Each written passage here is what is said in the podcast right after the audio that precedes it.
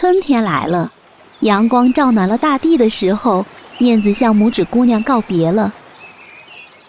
拇指姑娘就像鼹鼠那样朝上刨了个洞，让阳光照到它们身上，暖暖的。燕子问拇指姑娘，愿不愿意跟它走？它可以骑在它的背上，然后飞到绿油油的树林里去。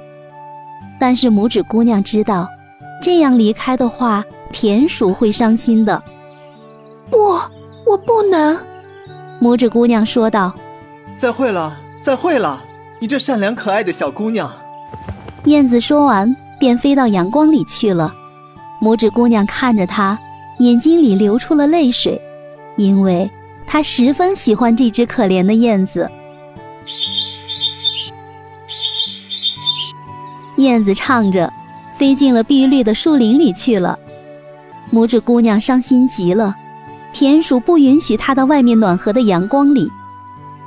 洒在田鼠屋子上面地里的谷物也长高了，在小姑娘的眼中，已经成了一大片森林，因为它只有一个拇指那么高。今年夏天你该缝嫁衣了，田鼠对她说道。因为现在他的邻居那只讨厌的穿着黑色裘皮衣服的鼹鼠已经向他求婚了。毛料的和麻料的你都该缝。你成为鼹鼠太太的时候，还该有坐垫和褥子。拇指姑娘只得摇起纺车纺起线来。鼹鼠雇了四只蜘蛛日夜纺织。每天黄昏，鼹鼠都要来串门，来了常常谈起夏天过完的时候，太阳不像现在这么热。现在这会儿，太阳把土都晒得硬邦邦的，跟石头一样。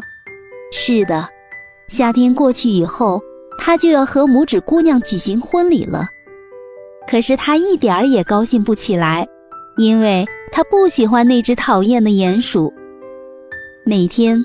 当太阳升起来的时候和太阳落下去的时候，他都要偷偷地溜出去。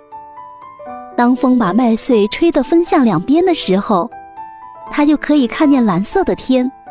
它想着，外面多么明亮，多么美丽啊！多么希望能再见到那只可爱的燕子。可是，它再也不来了。它飞到了那美丽的绿油油的树林深处去了。